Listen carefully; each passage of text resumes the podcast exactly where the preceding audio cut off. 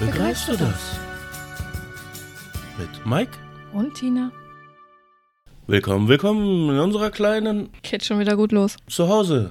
Ja, was soll ich euch sagen? Der erste Podcast lief an. Wir haben auch schon die erste gute Resonanz darauf bekommen. Und darauf bildet sich jetzt der zweite. Yay!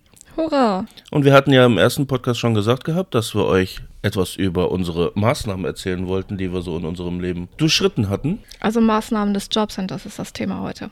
Hatten wir noch andere Maßnahmen? Naja, man kann ja auch Reha als Maßnahme sehen, einen Umzug als Maßnahme, du kannst ja alles Mögliche als Maßnahme sehen. Ja, also lassen wir es doch äh, allgemein offen. Ja, und drei Stunden labern. Ja, warum denn nicht? Dafür machen wir es doch. Äh, ja. Ja gut, dann lass uns nur auf die Jobcenter-Maßnahmen beschränken. Ich glaube, das ist einfacher. Ja, aufgrund unserer mehrfachigen Elternzeiten gab es ja immer mal wieder so kleine Diskrepanzen und dann wurden wir uns ja auferlegen, irgendwelche Maßnahmen zu machen. Mir mehr als dir, Hm, glaube ich nicht, nein. mhm. Nein, ich habe sehr viele Maßnahmen durchlaufen. auch als wir schon zusammen waren. Äh, als wir zusammen waren, sind es eins, zwei, drei, drei. Ja, so wollte ich doch meinen. Ja, wenn ich den Eurojob jetzt dazu zähle, sind es vier, fünf. Ich habe keine Ahnung. Ja, dann stehen wir vor einem kleinen Problem, weil ich hatte nicht so viele Maßnahmen. Ich hatte Bewerbungstrainings und äh, ein paar Computerkurse, so die üblichen, wie lerne ich Word und Excel und äh, ja, und die einzige große Maßnahme, die ich mal hatte, war zwei Jahre ein Eurojob. Ja, aber das hat dir Spaß gemacht. Ja, das hat mir sehr viel Spaß gemacht. Und ich bereue es immer noch, da raus zu sein. Oh ja, ich auch. Weil das war in einer kleinen Holzwerkstatt und ich habe produziert, produziert wie die Hölle. Ja, und da sind schöne Geschenke bei rumgekommen. Für Oma, Tante, für mich, die Ja. Kinder. Schande, die Kinder. Haben wir da nicht noch was im Keller? Ja, theoretisch war noch ein äh, Greif und ein Glomanda unten im Keller als, äh, wie nennt man die, VIP-Figur? Keine Ahnung, wie die heißen. Die Dinger, die an der Decke hängen, wo man dann ein Bändel ziehen kann und die dann fliegen. Ich glaube, die liegen ja schon so lange da unten. Da hatten wir nicht gesagt, die schenken wir denen zu Weihnachten? Welchen Weihnachten? Äh, vor fünf Jahren. Also, ja. Na, dann fang du mal mit der Maßnahme an, weil so viele habe ich nicht. Ja, also ich habe verschiedenes durchlaufen. Ich habe Eurojobber gemacht, ähm, einen ganz kurzen Zeitrahmen einmal in einer Bibliothek. Da habe ich dann einfach nur die, äh, den Spielebestand, den es da gab, also zum Ausleihen, habe ich kontrolliert, ob alles vollständig ist, habe bei denen, wo es fehlte, eine Inhaltsliste fertig gemacht und die Kartons davon repariert mit jede Menge Tesafilm. Sehr professionell. Also Brettspiele, nicht äh, PC-Spiele. Ja, ja, genau, die Brettspiele. Und ja, aber das, das ging nicht lange, irgendwie nur so zwei Wochen. Dann war der Bestand aufgearbeitet und die hatten für mich nichts mehr. Und ja, dann wurde ich halt da wieder gekickt. Was ist das für eine komische Maßnahme? Das hätte auch einer von denen mal eben machen können, oder meine ich das nur? Nee, da, ich habe keine Ahnung. Die hatten das wohl so allgemein vorgesehen gehabt. Öffentliche Bibliothek halt, ne? Guck mal, da ist was zu tun, wo ich keinen Bock drauf habe. Holen wir uns mal einen Eurojobber dafür rein. Macht nicht wirklich Sinn, aber ja, müssen sie selber wissen. Ja. Dann hätten sie lieber eine kleine Teilzeitkraft nehmen können, die da mehr für Ordnung sorgen könnte, die auch ein bisschen durch die äh, Regale also entstauben könnte. Also, Ja, aber die wäre ja wesentlich teurer gewesen, als ich es jetzt da war. Ja gut, wir wissen, dass Eurojobs zwei Jahre gehen. Nee, sogar drei. Ja, wenn man ganz bestimmte Umstände hat. Ja, nee, und, und damals ist es halt einfach so gewesen, das war im Januar, wo ich das gemacht hatte. Und, oder in einem Januar. Und äh, die wollten halt einfach die Bestände von Weihnachten, was da ausgeliehen wurde, ähm, wieder aktualisiert und sauber bekommen. Aber mehr weiß ich auch nicht, was da war. Und als ich dann mit meinem großen Sohn schwanger war, da ist mir zu Hause die Decke auf den Kopf gefallen. Und dann bin ich dann auch zum Jobcenter hin und habe gesagt, so Leute, gebt mir was zu tun. Die haben mich angeguckt von oben nach unten, auf blieben an meinem Bauch hängen und sagen, sie sind schwanger. Ich nur, ach nee, da wäre ich jetzt nicht drauf gekommen. Und ich sage, ich möchte aber was zu tun haben. Hm, grübel, grübel, grübel. Ja, normalerweise haben wir für sowas nichts. Ich sag, mir fällt die Decke auf den Kopf, ich werd bekloppt. Und dann hat sie, ja, Moment, ich, ich telefoniere mal eben. Hat sie bei einer Kollegin angerufen und mich dann direkt postwendend zu ihr geschickt. So, da ist gerade was frei geworden, latschen Sie mal darüber. War dann drei Büros weiter und die mich dann auch total blöd angeguckt. Sie sind schwanger. Echt? Ja gut, ich hab da was im Büro. Können Sie mit dem Computer umgehen? Ich sag, ja, kann ich. Gut, dann gehen Sie mal da und dahin. Ja, und so bin ich dann beim SKFM gelandet. Das ist äh, Sozialverein katholischer Männer und Frauen, bla bla bla. Keine Ahnung. Und ja, die haben mich auch wirklich ganz normal als Arbeiter nichts äh, von wegen Rücksicht, wegen Schwangerschaft oder dergleichen. Und das war eine Maßnahme reinweg für Frauen, eine Schneiderei. Und die anderen Maßnahmeteilnehmer waren in erster Linie nicht deutscher Herkunft. Das waren Russen, Türken, was auch immer. Und entsprechend auch die Sprachbarrieren, die mussten dann auch einen Sprachkurs machen. Und weil ich ebenfalls Teilnehmer als Eurojobber war, musste ich dort ebenfalls einen Sprachkurs mitmachen. Oh ja. Jeder, der dich kennt, der weiß, dass du die deutsche Sprache äh, inne hast. Ja. Weil äh, jeder verflucht dich dafür, dass du wirklich alles genau benennen kannst. Und äh, ja, dir ging eigentlich eine gute Deutschlehrerin verloren oder Lektorin oder was auch immer. Das habe ich meiner Mutter zu verdanken, dass ich ein Rechtschreibnazi bin. Ja, aber da, da habe ich nicht in der Schneiderei gearbeitet, sondern ich habe dann mit den Maßnahmeleitern im Büro gearbeitet, war dann dafür verantwortlich, dass die Teilnehmerunterlagen alle vollständig sind, dass ähm, die Lebensläufe der Teilnehmerinnen dort relativ aktuell sind. Also ich habe auch mit Teilnehmerinnen zusammen im Büro gesessen und habe mit ihnen wirklich die Lebensläufe gebaut. Also das heißt, du warst eigentlich Teilnehmerin und wurdest dann direkt schon in die Verantwortung gepackt. ja, weil ich halt am Computer saß. Okay. Ich bin behandelt worden als normale Teilnehmerin und hatte aber doch die Verantwortung für die Personalakten gehabt. Na gut, den Fluch hast du ja allgemein schon immer gehabt, also soweit ich mich erinnern kann. Weil du hast ja das Privileg, dass ja nicht nur gut mit Computern umgehen kannst, du hast auch eine sehr gute Auffassungsgabe. Und dementsprechend kann mich nur erinnern, egal wo du reingekommen bist, du warst ruckzuck oben, irgendwie oben in Position. Obwohl du eigentlich nur eine Teilzeitkraft oder was auch immer oder ein Eurojobber warst. Ich finde immer sehr respektabel. Also, das ist schon sehr komisch. Es ist anstrengend auch. Es macht mir einen Heiden Spaß. Ähm, Ich gehöre zu den Leuten, die, ja, die einen sagen Segen, die anderen sagen Fluch.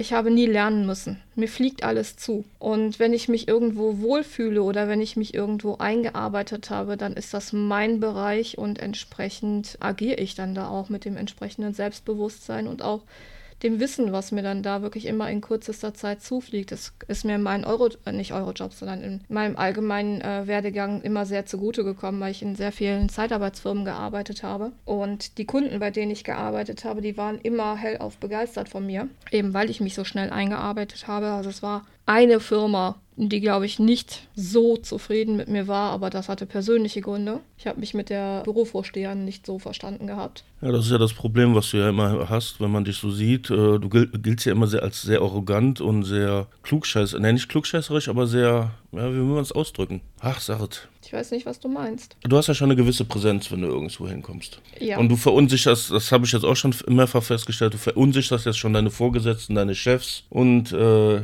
Da kann ich nichts für, wenn die weniger wissen als ich. naja, wie war der eine Spruch? Wollen Sie jemand, äh, wollen Sie den Chef haben oder jemand, der Ahnung hat? Genau das. Der trifft bei mir absolut zu. Deswegen will ich auch kein Chef werden. Nee, das glaube ich, das wäre auch keine gute Position für dich. Nein, kann ich nicht. Dafür bin ich auch zu emotional. Und da dann jeden gleich und, und fair zu behandeln, ich glaube, auf Dauer könnte ich das nicht. Nee, du definitiv nicht. Na, vielen Dank. Ja, du hast halt deine Lieblinge. Ja, ist so. Und wer einmal bei dir ins Ausgeschossen ist, der hat verloren. Okay, Es- darf vielleicht ein zweites Mal auch nochmal, aber dann war es auch. Hat es zumindest sehr schwer, ja. Was habe ich noch gemacht? Also eine SKFM, der ist dann mit dem Mutterschutz geendet. Und jetzt mal überlegen, dann, dann sind wir umgezogen. Also nicht wir sind umgezogen. Ja, mein, mein Ex-Mann und ich sind umgezogen nach Niedersachsen mit unserem Sohn. Da war ich dann auch in einer Maßnahme, kurz bevor das da in die Brüche ging. Ja, eigentlich war ich als Reinigungskraft eingesetzt und bin dann aber doch relativ schnell in die Büroarbeiten mit reingerutscht. Also ich habe dann beides ausgefüllt, weil das ist auch so ein komischer Zufall gewesen eigentlich. Nur so bei äh, den Gesprächen der Büroleute dort ähm, habe ich dann halt so ein paar Sachen mitgekriegt, dass sie da Schwierigkeiten hatten und dann konnte ich meine Klappe nicht halten. Habe mich da eingemischt und habe gesagt, ihr müsst das so und so machen und die haben mich erstmal doof angeguckt wie, haben sie da Ahnung von? Ich sag, ja, ich sag, ich bin kaufmännisch ausgebildet. Äh, ja, hier, Computer hinsetzen, fertig machen. Ich sag, alles klar. Also hast du gegoodwill hunting, ja? So in etwa. Ja, der war ja auch die, in dem Film ja eine Reinigungskraft, der mal eben die Matheaufgaben gelöst hat. Stimmt, da habe ich gar nicht drüber nachgedacht. Ja, sind ja wir beide zusammengekommen. Wir waren kurz in Köln, sind dann auch nach Niedersachsen gezogen. Da möchte ich kurz eingrätschen, bevor wir uns kennengelernt haben, hatte ich versucht, das Abi zu machen im, im Elternbereich, weil ich war da schon Vater, alleinerziehend und hatte dann versucht, Abi zu machen. Ich muss aber sagen, mein Mindset hat zu dem, was ich davor hatte, nicht gepasst, weil ich habe es schleifen lassen. Erschwerend kam noch hinzu, dass ich in einer reinen Frauenklasse war. Das kommt nicht gut, wenn man 26 Mann sind und ja, zwei Kerle und 24 Frauen hat und dann in Deutsch dann ein Frauenbuch behandelt. das Arschkarte, mir, Jungs. Ja, nicht nur, dass ich in Deutsch eh, also mit Sprachen allgemein sehr große Probleme habe, kam dann auch noch so ein Deutschbuch mit Frauenthema überhaupt nicht, weil ich einfach nur gesagt habe, ja, ist doch selber schuld. Warum macht sie denn das und das? Ja, gut, äh, ich habe es nicht anders gewusst. Das hat natürlich dafür gesorgt, dass die super Deutschlehrerin und 24 weitere Frauen dann so leicht auf mich eingedrecht haben. War das nicht auch so, dass die äh, Weiber in deinem Kurs in etwa die gleiche Problematik hatte ähm, wie die Protagonistin in dem Buch? Ja, es waren sehr viele äh, gescheiterte Beziehungen da drin. Es waren halt in einem Elternkurs war das halt. Es war halt für vormittags ausgelegt, dass die Kinder in der Schule, Kindergarten sind und die Eltern konnten halt das Abi nachmachen. Mhm. Und da waren halt viele gescheiterte Existenzen bei, wenn man das so sagen möchte. Also es war schon, mh. Hm. Gut, dann hatte ich noch Probleme mit Französisch und Englisch, weil wenn ich eine Sprache nicht kann, kann ich die anderen Sprachen auch nicht wirklich. Und so ging dann auch meine Note kaputt. Und äh, ich hätte es machen können, wenn ich ein anderes Mindsetting. Dazu kam halt noch, dass ich viel WoW gespielt habe, Tochter versorgt habe. Also da war dann eher weniger mit Lernen. Naja, das böse WoW. Ja, ja, jetzt kannst du weitermachen, weil bis dahin hatte ich keine weiteren Maßnahmen. Also ich habe das Abi kurz vorher hingelegt, dann hatte ich das Privileg, dich kennenzulernen. Ja, dann bist du ja nach Köln gekommen und dann sind wir nach Ostfriesland gezogen. Genau. Ja, und kaum, dass wir wieder da oben war, ging mir dann das Jobcenter wieder auf den Sack. Weißt du, anstatt irgendwie den Kerl in die Pflicht zu nehmen, nein, dann wird dann die in die Pflicht genommen, die gerade ein Kind gekriegt hat, noch ein Wochenendkind hat und dann ja sowieso Mami ist und dann muss sie natürlich direkt äh, in irgendeine Maßnahme gequetscht werden. Da bin ich auch nicht lang gewesen, da hat Treffen stattgefunden. Das, das war ja von so einer Überfrau, auch alleinerziehend. Sie hat ja Großkarriere, ihre Tochter hat Großkarriere gemacht, also muss sie jetzt alle anderen Frauen auch in eine Art Gruppentherapie dazu bringen, dass die ebenfalls Großkarriere machen. Aber dass es Frauen gibt, die das gar nicht machen wollen, das, das hat sie absolut nicht akzeptiert. Im Gegenteil. Das ist ja jetzt zu einem größeren Gesellschaftsproblem geworden, aber das können wir gerne mal in einem anderen Podcast äh, besprechen. Ja. Aber das war ist wirklich so, dass die Ostfriesen dich sehr in die Mangel genommen haben, was das angeht. Die wollten dich ja auch, obwohl du kaufmännisch ausgebildet warst, ja immer in irgendwelche Schichtdienstarbeiten schicken, in irgendwelchen Hallen und alles, was ich bis dahin nie verstanden habe. Witzigerweise, ich wurde die ganze Zeit in Ruhe gelassen. Ja, das hat mich total angekotzt. Ich meine, ich gehe gern arbeiten und äh, von daher war das auch kein Problem für mich. Aber nachdem wir einmal den Gedanken geäußert haben, dass du die Elternzeit übernimmst für unseren Sohn, war direkt für das Jobcenter alles klar, die Alte müssen wir jetzt irgendwie in Arbeit prügeln. Da war es dann auch wirklich egal, was für eine Arbeit. Also ich bin dann auch da ähm, nach dieser Frauenmaßnahme, wenn man es dann so nennen möchte, da habe ich mich mit der Leitung auch in die Köppe gekriegt gehabt, ähm, habe da auch angefangen zu heulen, weil ich so wütend auch war und auch verletzt äh, von dem, was sie mir an den Kopf geworfen hatte, dass dann diese Maßnahme dann Gott sei Dank auch sehr schnell vorbei war, dadurch, dass ich in irgendeinen Job reingekommen bin. Zeitarbeit mit Schichtdienst und wirklich gewerblich arbeiten. Das war das erste Mal, dass ich gewerblich gearbeitet habe danach habe ich gesagt, das mache ich nie wieder und dort bin ich rausgemobbt worden. Ja, war keine schöne Zeit, weil wir auch gerade den Umzug hatten. Unser Sohn kam dann, war da in der Zeit geboren geworden und groß. Geboren geworden. Genau. Wollte groß werden. Also es war nicht schön. Also die Umstellung, dass wir von einem von NRW nach äh, Niedersachsen gezogen ist, war ja auch ein Kulturschock, gerade auch für mich, weil ich bin ja ganz anders groß geworden, weil ich bin ja mitten im, wollen wir es mal sagen, deutsches Ghetto, also nicht amerikanisches Ghetto, aber deutsches Ghetto, so mit Hochhäusern, hohen Ausländeranteil, äh, Kriminalität und alles. Ich wollte gerade sagen, Deutsch war da aber nicht viel. Aber ich will das Wort Ghetto nicht einfach äh, so pauschalisieren, weil es ist halt nicht amerikanisches Ghetto. Weil wir hatten alle unsere Häuser, es war relativ sauber und ja. nicht so, wenn man so das amerikanische oder dieses andere Länder so sieht. Aber trotzdem sind 23 Etagen scheiße. Äh, lasst einen, einige Gedanken rauskommen. Ja, nur Fliegen ist schöner. Ja, ja wir haben da in den zwei Jahren äh, am Anfang haben wir wirklich sehr viel gemacht. Oder gehabt, nicht gemacht, sondern ähm, du mit dem Kulturschock. Ich weiß noch, die ersten Tage habe ich überall die äh, Türen ab, die Haustüren abgeschlossen. Oder mich jedes Mal gefragt hast, was mache ich da? Ja, du warst so paranoid in meinen Augen. Für mich war das völlig normal. Wir waren auf dem Dorf. Ich kannte das Dorf seit ich zwölf war. Da war es für mich völlig normal, ähm, ins Bett zu gehen und die Türen sind nicht abgeschlossen und sie haben Klinken von beiden Seiten, dass im Prinzip Hinz und Kunst reinstiefeln kann. Aber das ist nie gemacht worden, weil. Ja, nie ist ja nicht ganz richtig. Wir hatten ja schon den einen oder anderen Besucher bei uns drin. Ja, gut, es ist nie nachts gemacht worden, sagen wir es so. weil dafür eigentlich zu Respekt untereinander, äh, zu viel Respekt untereinander war. Später dann im Sommer beziehungsweise Herbst, wenn die Äpfel fertig waren, dass dann die eine oder andere Oma oder Opa dann mal bei uns in der Wohnung standen, die man nicht kannte äh, und mit einer Plastiktüte so, ich hätte gern ein paar Äpfel. Ja. Das ist schon etwas strange, diese Begegnung. Kann ich nachvollziehen, Vor aber allem, das war ja auch viel später. rechnet. Ja, Da kann man immer froh sein, dass man nicht nackt durch die Wohnung läuft. Gut, das hättest du dann auch nie wieder gemacht. Aber ich bin zumindest sicher, dass das nie wieder gemacht hat. Bei den Ostfriesen weiß man es ja nie so. aber wir schweifen gerade ein wenig ab. Ja. Können wir mal an einem anderen Thema Ostfriesland. Oh Gott. Ja, wir hatten viel Spaß da oben. Ja. Ja. wir sind zwischenzeitlich wieder nach NRW zurück, aber das können wir dann in einem anderen Thema mal behandeln. Das wird ja voll das Tagebuch hier, ne? Und wir haben noch gar kein Begreifst du das heute? Nein, haben wir auch nicht. Ach, verdammt. Scheiße.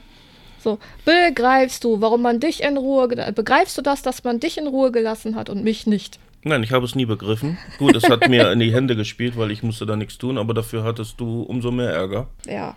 Ich glaube, die erste Ruhe hast du bekommen, als du selber für eine Zeitarbeitsfirma gearbeitet hattest, ne? Oder war da vorher schon was? Das war ja alles ziemlich durcheinander und turbulent. Ich war, nachdem ich bei dieser gewerblichen Zeitarbeitsfirma ganz schnell wieder raus war, bin ich ja in die Maßnahme Jugendwerkstatt, die ich beim letzten- letzten Podcast schon angesprochen hatte, reingerutscht. Das war auch so eine ganz tolle Maßnahme. Da wurde dann gesagt, ja, da müssen sie um 8 Uhr da und da sein. Da fährt aber ein Bus hin, sie müssen da nicht selber hinfahren. Dafür müssen sie dann um Viertel nach sieben da und da sein. Wie sie da hinkommen, ist ihr Problem. Und denkst dir nur so, geil.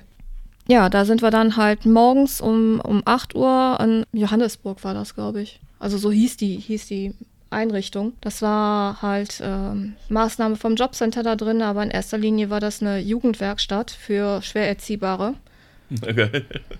Ja, habe ich mir auch gedacht, ist eine geile Kombination. Da wurden wir dann halt morgens hingekarrt, haben direkt an den Kopf geknallt gekriegt, um auch den Jugendlichen ein äh, Vorbild zu sein. Handy bei sich führen oder Handy benutzen ist nicht. Da habe ich nur gesagt, ich sag, sorry, aber ich bin Mutter. Ich sag, ich brauche mein Handy und das werde ich bestimmt nicht wegpacken. Das habe ich am Mann und ich bin auch erreichbar. Ja. Da habe ich dann zweimal Theater gekriegt, weil ich in der Pause auf dem Gelände dann mit dir telefoniert habe. Habe ich nur gesagt, das war Pause. Ja, trotzdem, nein, dürfen sie nicht. Vorbild für die Jugendlichen, bla bla bla. Einfach so telefonieren ist nicht. Und denkst dir auch nur, geil. Ja, aber da habe ich dann halt so ein bisschen handwerkliches Geschick in Form von Basteln und Arbeiten mit Papier. Die hat es auch äh, relativ Spaß gemacht, ne? Ich glaube, die Umstände im Hintergrund waren nicht so toll. Aber das Eigentliche hat dir ja Spaß gemacht. Die Arbeit an sich hat mir einen Riesenspaß gemacht, weil ich dann auch endlich mal herausgefunden habe, dass ich doch mit meinen Händen umgehen kann, nachdem mir 30 Jahre vorher die ganze Zeit eingeredet wurde, du kannst das eh nicht. Ja. Also meine Mutter hat mir nie äh, auch nur einen Schraubendreher in die Hand gegeben. Die Videokamera durfte ich durch die Gegend schleppen und Aufnahmen machen. Also Also die Verantwortung durfst du übernehmen. ja, Aber dich kaputt machen durftest du nicht. nein. Ja, da habe ich allerhand Bastelarbeiten gemacht. Kurz bevor ich diese Maßnahme beendet hatte, habe ich dir ja auch ein äh, Buch gebastelt. Mhm. Richtig schön mit dickem Einband. Kam leider nie zum Einsatz, weil du hattest mir das fürs Lapen gebraucht. Genau.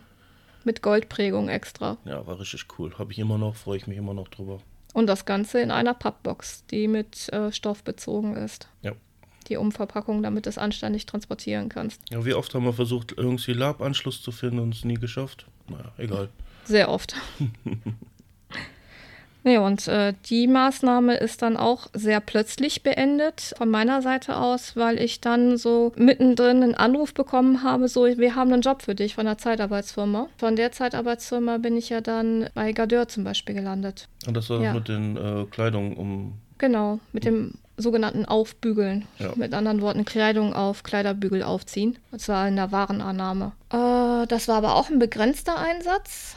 Das muss ich mal überlegen. Danach sind wir dann, genau, von da war dann erstmal wieder nichts. Und von da bin ich dann zu der Zeitarbeitsfirma gekommen, wo du eben angesprochen hattest. Ja, aber nicht als Mitarbeiter sondern, äh, für die Zeitarbeitsfirma, sondern du wurdest als. Ich war kein Leiharbeitnehmer. Du warst die Chefsekretärin, wenn man das so sagen möchte. Ja, von einem Chef in einer kleinen Hundehütte. Ach nee, Entschuldigung, das ist ja ein Gartenhäuschen gewesen, keine Hundehütte. Aber auch nicht so äh, drei mal drei Meter. Da haben wir dann zu zweit drin gesessen. Ja. Aber da war ich 14 Monate. Ja, hat ja auch sehr viel Spaß gemacht. Ja, besonders der Freund vom Chef.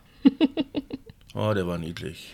Ja, aber da habe ich dann auch aufgehört, weil äh, Chef konnte sich mich nicht mehr leisten und ist dann stattdessen selber richtig arbeiten gewesen und konnte sich dann um seine Firma nicht mehr anständig kümmern und ich saß dann die ganze Zeit da alleine im Büro und habe mir an die Füße gespielt und irgendwann habe ich dann einfach gesagt, so jetzt habe ich hier die Schnauze voll, das funktioniert nicht. Chef, hier unterschreibt meine Kündigung. Wie? Meine Kün äh, deine Kündigung unterschreiben? Ich sage, unterschreibt das jetzt. Ich sage, hier hast auch das Arbeitszeugnis dazu. Äh, ja, nee, ist klar. Ich sage, unterschreib. Ja, ist ja okay. ja, war eine schöne Zeit. Gut, du musstest dann immer in einen anderen Ort fahren. Das hatte ich aber bei jedem Job. Ja. Aber also da konnte man das Auto noch so richtig gut leisten. Ja. Da ging das noch. Ja, und dann kamen die Umstände und dann sind wir zurück nach NRW.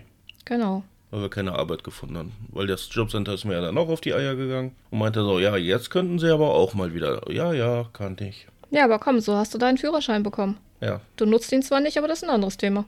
In der Großstadt, oder, ja, sind wir eigentlich Großstadt? Ja, sind wir. Wir sind Großstadt. Ja, braucht man ihn eigentlich wirklich, wegen dem Nahverkehr? Auch ja. wenn man viel darüber schimpfen kann. Schöne Ausrede, denkst du dir gerade aus? Ja, ich habe nur Ausreden. Ja. Wir sagen auch nicht an dieser Stelle, dass äh, kaum, dass er den Führerschein hatte, ist er zwei Kilometer gefahren und die Reaktion unseres Sohnes war, Papa doof, Papa nicht mehr Auto fahren. Ja, und seitdem bin ich nie wieder gefahren. Doch einmal noch, aber danach nie wieder. Ja, das eine Mal warst du aber auch dermaßen unter Stress und bist bei 800 Meter schweißgebadet ausgestiegen. Ja. Nein, ich bin kein guter und sicherer Fahrer. Mit einem Automatikauto könnte ich mir vielleicht noch überlegen, aber zu viele Sachen gleichzeitig kriege ich nicht hin. Ja, aber da mache ich mir auch den Vorwurf, dass ich dich da auch nicht genötigt oder ermutigt habe zu fahren. Ja. Sondern dass ich immer alles gefahren bin. Wer weiß, vielleicht wäre es anders, dass du dann auch Spaß am Autofahren hättest. Ja, ich, trotz, obwohl ich eine äh, männlicher Natur bin, hat mich Fahrzeuge noch nie so interessiert. Weiß nicht warum. Ich auch nicht. Ich habe den Führerschein damals auch nur gemacht, um meiner Mutter zu helfen, nicht weil ich unbedingt einen Führerschein haben wollte. Ja, dann sind wir ja nach NRW zurück. Das war auch lustig. Ja, du wurdest eine Maßnahme gesteckt, ich wurde eine Maßnahme gesteckt. Ja, kaum waren wir hier unten und haben uns im Jobcenter vorgestellt, hat mir meine Arbeitsvermittlerin gesagt, ach, wissen Sie was? Also wir sind September hier runter und im Januar habe ich dann, nachdem ich hier drei Wochen bei einer Firma gearbeitet hatte, war auch nur eine begrenzte Einstellung, ähm, habe ich dann halt wieder beim Jobcenter gesessen und sie hat gesagt, wissen Sie was? Hier Februar, da fängt eine neue Maßnahme an, beziehungsweise sie hat gerade angefangen, da können sie einfach mit einsteigen. Ich stecke sie da jetzt rein. Okay, warum? Ja, einfach nur damit sie neue Leute kennenlernen. Äh, sie sind neu hier in, in der Stadt und ähm, dann können sie direkt mal so ein bisschen Anschluss finden. Ich sag, okay, naja, machen wir mal, ne? Ja, das war dann acht Monate. Die Maßnahme nannte sich Orienters und war auch schon wieder so eine Hausfrauenveranstaltung, wo ich mir nur dachte, meine Fresse, wo bin ich denn hier schon wieder gelandet? Die erste Stunde, die ich hatte, war, dass der Dozent, der war ein Schauspieler, der knallt einen Riesenstapel Zeitschriften und Magazine auf den Tisch und sagt, so, Ihr könnt die Zeitungen durchblättern, ausschneiden, zerfetzen, was auch immer. Ihr bastelt mir jetzt ein Selbstporträt. Und wir sitzen dann erstmal da so, what? Dann hatten wir fünf Minuten Pause, sind alle rauchen gegangen. Ich bin einfach mal mitgelatscht, auch als Nichtraucher. Die, sich, die, die anderen Weiber sich volle Kanne darüber am Aufregen. So, der hat sie doch nicht mehr alle. Selbstporträt, sind wir hier im Kunstunterricht, wir sollten eine Collage halt zusammenstellen. Ich habe auch gedacht, was, was ist das jetzt hier? Gruppentherapie für Anfänger oder was? Aber ich habe mich auf die äh, Aufgabe eingelassen und die hat wirklich Spaß gemacht. So krank sich das auch anhört. Ja, das ist ja das Problem, wenn man Sachen noch nie gemacht hat, ne? Ja. Man weiß halt nicht, wie es äh, am Ende aussieht. Beziehungsweise du hast ja auch am Ende deinen, ähm, wie nennt man das dann, deinen Lehrer dann auch leicht geschockt oder war sehr überrascht über dein Ergebnis? Äh, nicht bei dem äh, geschockt habe ich eine Dozentin von ja, uns stimmt, mal. das war die Dozentin. Genau. Aber so an äh, diese Aufgabe, ich habe mir dann zuerst ein Blatt Papier genommen und habe gedacht, so wie kann ich das denn darstellen? Ich. Habe dann erstmal einen Kreis in die Mitte gemalt und da wirklich ich reingeschrieben. Und irgendwie erschien es mir dann richtig, dass ich den Rest des Blattes dann einfach unterteile. Und so waren es dann in der Mitte der Kreis mit dem Ich drinne und drumherum vier weitere Felder, die dann ähm, ja mich beschrieben, aber immer nur in einem Teil, weil mich bekommt man nicht überall gleich, mich bekommt man stückchenweise. Ich bin in jedem Bereich meines Lebens bin ich ähm, anders, gebe ich mich anders und bin ich auch anders zu handhaben. So bin ich äh, zu Hause fürsorglich, aber auch bestimmt und meine äh, Familie und meine Freunde wissen halt, dass sie sich auf mich verlassen können, der Fels in der Brandung. Und aber genauso chaotisch bin ich und im Internet bin ich dann bunt und schrill und hier guckt mich an, ich bin da. Auf der Arbeit bist ja die ordentliche und absolute korrekte, da kommt dann deine, äh, deine Industriekauffrau heraus. Ja, da kann ich dann auch wirklich der, der Regelficker sein. Wenn man das so nennen möchte. Ja, genauso habe ich halt dieses Selbstbildnis aufgebaut. Das Ergebnis hat sogar mich selber überrascht. Da wirklich mal, vorher habe ich das alles immer nur so genommen, ja, so bin ich halt. Und dann für mich selber auch mal zu definieren, so, Alte, so bist du. Das bist du. Und das war sehr überraschend für mich. Und deswegen hat diese Arbeit so mir auch so viel bedeutet, dass ich da ein Foto von habe und das Foto halt immer noch, immer wieder äh, zwischendurch hervorkrame. Weil so, ja, mich selber zu, so zu entdecken, mein, mein Geisteszustand, haha, wirklich mal so wahrzunehmen, das war halt was völlig anderes als das, was ich jemals zuvor gemacht habe.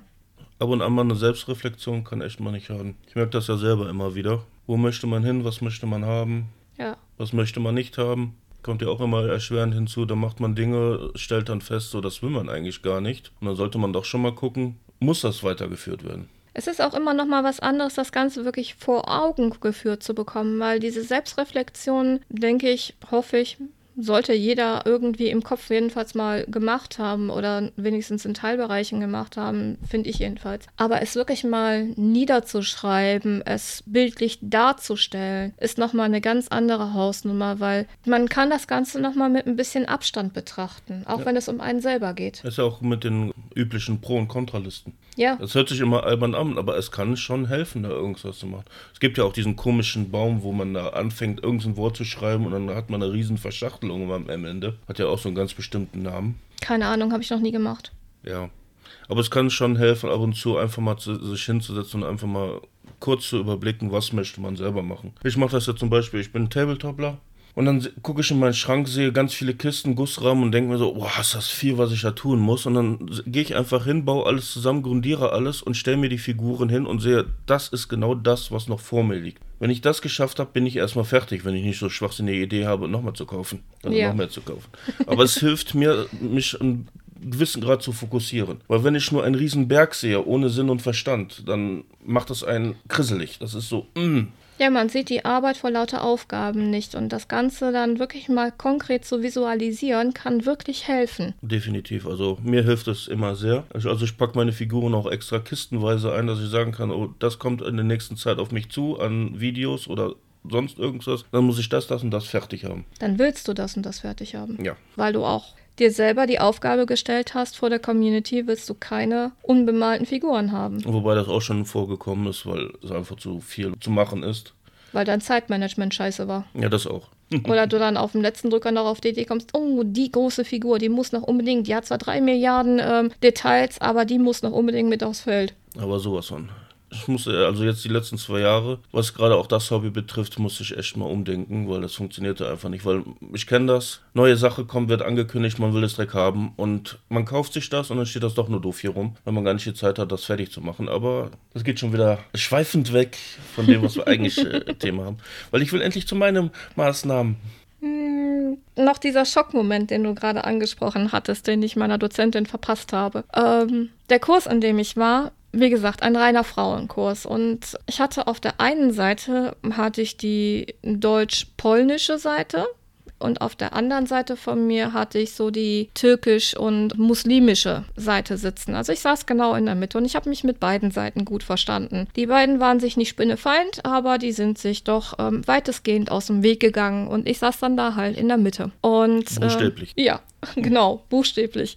Aber das hat mir nichts ausgemacht. Und es war auch für die anderen so völlig normal, dass ich mich mit äh, beiden Seiten auseinandergesetzt habe und verstanden habe. Und dann war unsere Dozentin mal hergegangen und hatte gefragt, so, weil sie selber auch sehr multikulturell aufgebaut ist in ihrem Freundeskreis, auch sehr stolz darauf war, Freunde aus Eritrea zu haben und Marokko und was weiß ich nicht woher. Und dann hat sie einfach mal spaßeshalber in die Runde gefragt, so, welche Nationalitäten haben denn eure Freunde oder euer Freundeskreis? Und ich habe dann, als ich an der Reihe war, ich habe dann nochmal so betont, ich sage den Kreis, den Sie meinen, ist es hier die Maßnahme ausgeschlossen, richtig? Sagt sie ja, wirklich im privaten Bereich. Und ich dann Deutsch. Die ist mir fast vom Stuhl gekippt.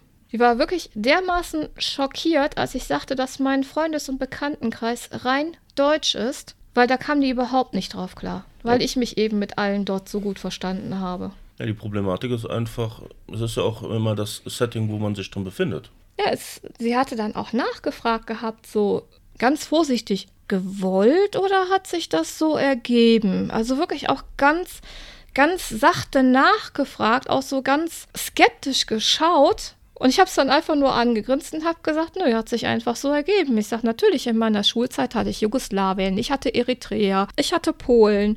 Ich sage, dann hatte ich auch noch nach der Schulzeit lange Polen. Ich sage aber, mit der Zeit hat sich das einfach so sondiert und alles, womit ich jetzt Kontakt habe, ist Deutsch. Ja, das ist ja auch etwas, was ich immer seltsam fand in meiner ganzen Vergangenheit. Der Großteil meiner Freunde, außer mal ein Italiener, waren Polen. Ja, Polen sind ja auch geil. Ja. Ich gehe ja immer scherzhafterweise herrscht, mein Blut ist polnisch, auch wenn ich äh, deutsch geboren bin. Weil man konnte es in meiner Familie sehen. Die hatten das typische polnische Gesicht, wenn man das so typisch nennen will. Dieses ähm, etwas breiter, dann so leicht Hakennase. Ich weiß nicht, wie man das benennen möchte. Keine Ahnung, aber ich hatte schon immer ein Herz für Polen. Ja. Also die Menschen. Das Land selber bin ich noch nie gewesen. Vielleicht ja bald. ja, wenn das hier so weitergeht, schon. Nein, so weit wollen wir nicht gehen. Ja, dann warst du ja bei deiner Maßnahme und da sind ja auch die ein oder andere Freundschaft dann entwickelt. Gut, hat sich also im Laufe der Jahre hat sich das dann noch ein bisschen wieder in Sand verlaufen, alles wieder bei dir. Ja, Freundschaft, Bekanntschaft, soziale Projekte, nenn es wie du möchtest. Ja, dann hatte ich ja endlich meine Maßnahme. und zwar war ich in der Holzwerkstatt zwei Jahre lang. Und das war eine Maßnahme, für, äh, war ein Eurojob und es war eine Maßnahme für die Leute, ja, wie wollen wir es sagen, nicht, die nicht wollten, sondern die nicht konnten. Das waren meistens Alleinerziehende oder von der, äh, mit Behinderungen, leichte Behinderungen, also jetzt nicht äh, psychische Behinderungen, sondern körperliche Behinderungen. Es waren Übergewichtige, es waren ältere Menschen, also wirklich so, die nirgendwo mehr reingepasst haben.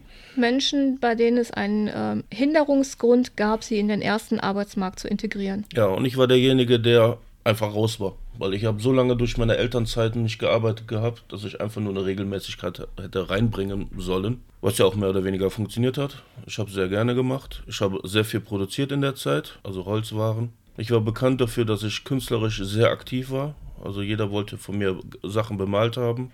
Ja, du hast ja auch tolle Sachen gemacht. Wir haben ja eben schon angesprochen den Glumanda und den Greifen. Dazu hast du dann diverse na, Christbaum-Anhänger gemacht aus, aus Lebkuchenmännchen in, in Star Wars und genau. WoW-Optik. Ja, die waren sehr geile Arbeit. Ich habe einen R2D2 mal gebaut gehabt. Ganz, nicht ganz originalgetreu, aber war schon eine gute Arbeit. Ich habe viel gemacht. Auch so viele Teelichter, also Teelichthalter und so kleine Aufsteller und was weiß ich, Handyhalter, da waren die ja noch äh, so beliebt. Ja, da Irgendwie ja auch verschwunden, der Trend, ne? Wo man ja, einfach, total. Wo man sein Handy reintut, aber jetzt liegt es einfach nur so auf dem Tisch und gut ist. Ja, du hast ja sehr viel für uns gemacht. Ich habe ja eben schon gesagt, für, für Oma und für äh, Tante zum Geburtstag bzw. Weihnachten ähm, Holzarbeiten gemacht. Ja, für dich. Für, für unsere, unsere Jahrestage. Ja, war immer sehr schön. Haben ja. wir viel Mühe gegeben. Ist ja, irgendwie alles weggefallen. Das ist so ein bisschen traurig. Ja, ein beleuchtetes Herz ähm, zum Hinstellen äh, mit noch kleinen Herzchen drin hängend oder einen äh, Baum mit Äpfel, mit für die ganzen Jahre, was wir unsere an Gemeinsamkeiten haben. Ja, war schon viel geiles Zeug dabei. Aber ja, ich habe leider nicht so die Kontakte da knüpfen können, weil ich muss gestehen, es waren sehr viele Menschen dabei, wo ich mir selber nur noch gedacht habe, Alter, was ist mit denen los? Was läuft bei denen falsch? Warum tun die das so? Wieso handhaben sie so Dinge? Wie zum Beispiel, da war eine starke Diabetikerin, die sich erstmal ein riesen Buffet morgens hingestellt hat, wo ich mir dachte, äh, ich dachte, du hast Diabetes. Ja, die spritzen sich dann lieber, anstatt ja, auf das Essen zu verzichten. Du musst dir vorstellen, du bist in einem Raum mit so zehn Mann und mhm. die setzt sich dann einfach und dann haut sich die Spritzen in die Beine, wo du nur noch denkst, kannst du das nicht auf der Toilette machen? Muss das hier so vor aller Öffentlichkeit sein? Haut sich also die Spritze ins Bein und dann haut sie erstmal so äh, sechs Brötchen rein, ne, mit Fettbelag. Und dann denkst du auch, warum? Äh, macht, tut das Not so? Ich finde sowas widerlich. Ich ja. verstehe solche Leute nicht. Und dann haben sich auch zwei Damen immer gefetzt, äh, wegen Kerlen, wo ich mir denke, äh, warum? Aber da hast ja auch immer erzählt, dass eine von denen ähm, mit äh, einem Schwarzafrikaner zusammen war, verheiratet, was auch immer, und dann immer lautstark auf Englisch mit dem telefoniert hat. Ja, die war auch immer ganz nett. Ja, die gehörte auch zu der Fraktion so, es dürfen keine deutschen Männer sein, es müssen immer die Afrikaner sein. Was ihr dazu immer Ärger eingebracht hat, weil sie hat permanent irgendwie anderen Kerl gehabt. Keine Ahnung. Ja, du bist ja dann da schon dazu übergegangen und hast dir dann lieber Hörbücher angehört, als da irgendwie für wen greifbar zu sein. Musste ich einfach, weil das ist ja auch immer so ein Problem. Ich hatte den Künstlerraum, der war eigentlich für die Damen bedacht, damit sie da ihre Arbeiten machen konnten und ich war da mittendrin und dann auch so, so Sachen, so Menstruation und die Pein und Schwangerschaften und so. Ja, und ich als einziger Kerl, dann, irgendwie ist das ein Fluch bei mir. Du hast ja auch gedacht, so beim letzten Nachgucken warst du eigentlich noch ein Mann, ja? Ja, Irgendwann habe ich dann mal so einen ehemaligen Knacki bekommen, dann hat sich das Ganze etwas gewogen gehabt, dann ist die Testosteronwerte in dem Raum wieder besser geworden. Ja, war lustig, aber auch sehr, hm, sehr komisch alles. Natürlich hohe Fluktuation an Personen, es waren nur sehr wenige, die wirklich die zwei beziehungsweise sogar drei Jahre geschafft haben. Es waren auch Herrschaften dabei, wo ich sehr schade drum fand, weil die hatten geiles Talent für die Holzarbeit gehabt, aber sie waren halt so oh, alt. Ja, von dem einen hast du mir erzählt. Ja, der hat LKWs und alles gebastelt, ey, die waren richtig klasse. Das waren dann auch die Dinger am Schaufenster, ne? Mhm. Ja, das waren richtig geile Arbeiten. Also auch so ein, ja, was wie sagt man so, in den 60er, 70er Jahren, die, die Autospielzeuge, in dem Stil hat er was gebaut und das war schon, das waren richtig tolle Arbeiten. Und er hat das richtig professionell gemacht, also auch, dass die Räder sich bewegen konnten, dass da nichts gequietscht oder geklemmt hat, da hat wirklich alles gepasst. Und da hast du ja dann auch äh, für unsere Jungs dann ein Auto mitgebracht gehabt. Ja, war minimalistisch, aber es hatte funktioniert. Wir haben auch immer geholfen, waren immer freundlich. Also das war so die wirklich positiven Menschen in dem Dingen. Du hattest natürlich auch Herrschaften, die kamen drei Tage, hatten keinen Bock und kamen nie wieder. Ja, ich glaube, das hast du wohl überall. Es gab auch einen, der hat ziemliche Unruhe reingebracht, dass es da richtig Ärger gab. Der hat da die Mädels äh, angemacht und alles und war fast schon übergriffig mit Worten. Jetzt nicht äh, körperlich, mhm. aber mit mhm. Worten. Der ist aber auch dann recht schnell wieder geflogen. Also es, man merkte schon, dass es schon Randgruppen waren. Ja. Und das war halt auch immer so das Problem an der ganzen. Aber im Großen und Ganzen hat es immer sehr viel Spaß da gemacht. Ja, und danach bin ich noch zweimal in Bewerbungstraining gegangen. Das erste war sehr angenehm. Die waren auch sehr bemüht, haben mir auch sehr viel geholfen. Dann wurde ich witzigerweise nochmal rein in ein Training reingeworfen. Da ging es aber dann auch schwerpunktmäßig, mich in den Arbeitsmarkt zu bringen. Hm. Und da habe ich mich dann wirklich mit beiden Dozenten, also es waren zwei Stück jedes Mal für sich gestellt, aber ich habe dann beiden tierisch angeraten, äh, was nur zu Ärger gesorgt hat. Was ich dann Genugtun erfahren habe, kurz nachdem ich diese Maßnahme verlassen habe, sind beide gekündigt worden. Aber durch diesen Typen bist du in Arbeit gekommen. Ja, aber das auch nur durch einen komischen Zufall. Ich wollte gerade sagen, es war zwar nur ein Glücksgriff, ein reiner Zufall, aber du bist in Arbeit gekommen. Ja, und jetzt arbeite ich seit vier Jahren als Monteur. Ich glaube, äh, eingestellt wurdest du als Montagehelfer. Ja, aber den Helfer habe ich schon lange abgelegt. Ja, eigentlich bist du schon Facharbeiter. Jetzt muss dein Chef das nur noch wissen. Ja, vor allem finanziell. Hust, hust. ja, und ich hatte das, das Glück gehabt und bin ja auch ähm, als Eurojobber eingestellt worden. Bin dort ebenfalls drei Jahre gewesen und habe mich da echt pudelwohl gefühlt. Meine damalige Chefin wurde sehr schnell auch zu einer Freundin. Ja, mein Vorgesetzter, ähm, wir hatten einen Tag gehabt. Ich bin eigentlich nur drei, äh, drei Stunden am Tag da gewesen, immer von acht bis elf. So zumindest die offizielle Variante. Ich war dann doch eher um halb acht da, weil ich dann auch da dann wenigstens meine Ruhe hatte und die Arbeit geschafft habe. Da hatte ich ja im letzten Podcast schon gesagt gehabt, dass ich da Akten eingescannt habe. Ich habe mich da so gut gemacht und ähm, auch mit den Kollegen der anderen Abteilungen mich so gut verstanden. Wir haben während der Eurojobber-Zeit haben wir dort geheiratet und die gesamte Abteilung hat für uns gesammelt. Mhm. War ein richtig geiler Zug. Das ist. Äh, das kannte ich so vorher auch so noch nicht. Nein. Und ich hatte auch niemals damit gerechnet. Ich meine, ich habe jeden Geburtstag, habe ich von mir aus Kuchen für alle mitgebracht und das in die Teeküche gestellt. Und da war auch jeder begeistert von. Und auch so zwischendurch, ich bin auf die bescheuerte Idee gekommen, äh, zu Weihnachten, also in der Weihnachtszeit, jedem eine Kleinigkeit äh, fertig zu machen, sei es nur so ein fünf Minuten Auszeit mit Kaffee, Geschichte und Teelicht, wo jeder begeistert von war. Und als war ich einmal auch Schneemann? Oder war das nur für kleinen Kreis? Die Schneemannsuppe? Mhm. ähm, ist ja im Prinzip alles das Gleiche. Ja. Schneemannsuppe, kleine Auszeit, ist ja alles das Gleiche. Ich weiß noch, dieses, ne, letztes Jahr Halloween hatte ich dir kleine Geister ausgedruckt, die du dann auf Teelichter geklebt Genau. hattest. Sind auch sehr gut angekommen. Zu das Weihnachten ja- hast du kleine Lebkuchenmänner gebastelt. Das ist ja jetzt. Wir reden gerade von der Ja, ja. Also es ist dabei geblieben, sie macht es immer noch. weil sie ist immer noch da beschäftigt, nur in einer anderen Position. Ich war drei Jahre dort, dann wurde die Maßnahme beendet. Länger als drei Jahre durfte ich ma nicht machen. Und noch bevor ich die Maßnahme beendet habe, ist mein Chef zu mir gekommen und hat mich gedrängt, Mädel, gib mir eine Bewerbung. Jetzt darf ich sie noch annehmen. In, in zwei Wochen, wenn du raus bist, darf ich sie nicht mehr annehmen. Weil es war eine Stelle ausgeschrieben und die war intern ausgeschrieben. Wenn ich halt nicht mehr Eurojobber war, dann bin ich extern und dann darf er die Bewerbung dafür nicht annehmen. Er hat die Bewerbung halt von mir gekriegt und ein halbes Jahr später hatte ich ein Vorstellungsgespräch, bei dem ich geheult habe, muss ich sagen, weil ähm, ohne dem, dass die Chefs mich oder meine jetzigen Vorgesetzten äh, mich nicht dort kennengelernt hätten als Eurojobber, hätte ich diesen Job nie bekommen. Das ist wirklich Vitamin B und jede Menge Liebe. Und wenn ich heute gefragt werde, wie bist du an den Job gekommen, dann sage ich durch ganz viel Liebe. Das ist einfach so, es ist eine Tatsache. Und weil ich wurde dann gefragt, so von wegen, ja, warum möchten Sie denn dort arbeiten? Dann habe ich wirklich so dann von meiner Zeit als Eurojobber dort erzählt, wie ich dort aufgenommen wurde und scheiße, selbst jetzt kriege ich noch die Pisse in den Augen. Und das hatte ich bei dem Vorstellungsgespräch halt auch, so wirklich die, die Pisse in den Augen, weil das Team, das ist einfach geil gewesen damals und es ist jetzt auch Es ist direkt anders mal, geil. es ist anders geil, aber es ist so.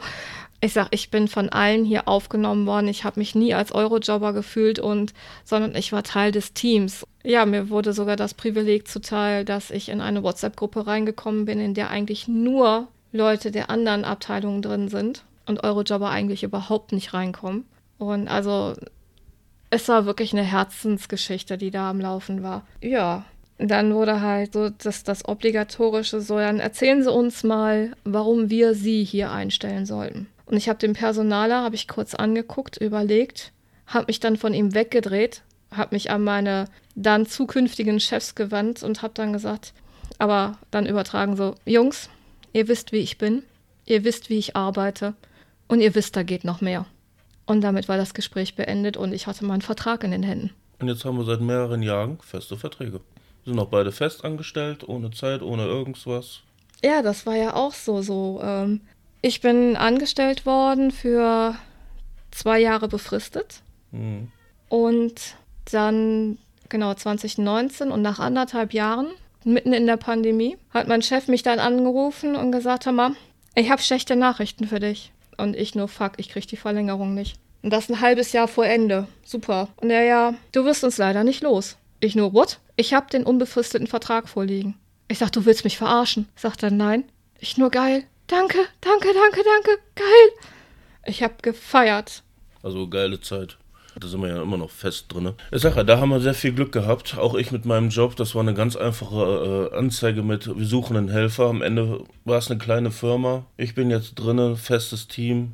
Klar, man kann da auch drüber streiten, ob es jetzt eine gute Firma ist oder nicht. Aber es gibt viele Dinge, die laufen sehr gut. Es gibt viele Dinge, die, wo man sich nur noch denkt, äh, Professionalität ist was anderes. Aber das Ja. hat man ja überall leider. Aber du kriegst relativ regelmäßig dein Geld. Du kriegst dein Geld vollständig und nicht irgendwie in Raten Ja. oder irgendwelche dummen Kürzungen. Und du arbeitest immer noch dort. Ja. Deswegen, also, ich bin jetzt auch seit drei Jahren auf der Stelle, also wo ich bin, und es ist einfach geil. Und Aber ich, daran erkennt man mal so, trotz unseres Hin und Hers und Maßnahmen und nicht so einfach haben wir es am Ende doch geschafft. Ja, Und das finde ich ein positives Ende, würde ich sagen. Was ich halt so gut finde, ist so, ich habe aus jeder Maßnahme irgendwas mitnehmen können. Und das hat mich dann im Ende hierhin gebracht, wo ich jetzt bin. Aber das haben wir ja mit allem in unserem Leben. Man hat immer mal wieder den Gedanken, so, ah, was wäre, wenn da mal was anderes lief oder da was anderes. Aber wir sind im Endeffekt da gelandet, wo wir jetzt stehen. Und das ist eine, finde ich, schöne Zeit. Ja, definitiv. Ohne die Entscheidungen, die wir getroffen haben, wären wir nicht da, wo wir sind. Und ich denke, das ist so das Wichtigste, was man für sich selber annehmen und akzeptieren und womit man arbeiten kann. Vor allem, wir hatten auch viele nicht so schöne Zeiten. Aber ich will jetzt nicht wieder bösartig werden, weil wir beenden so langsam mal den Podcast. Und ja, also Maßnahmen sind nicht immer böse gewesen. Wir hatten auch viel Spaß da. Was ich sagen kann, ist einfach, lasst euch drauf ein und nehmt die Dinge, wie sie sind und arbeitet damit. Ja, kann ich nur mit abschließen und wünsche euch eine wunderbare, schöne Zeit. Liebe auf die Ohren Lasst euch gut gehen. und Liebe in den Herzen. Bis zum nächsten Mal. Bis dann.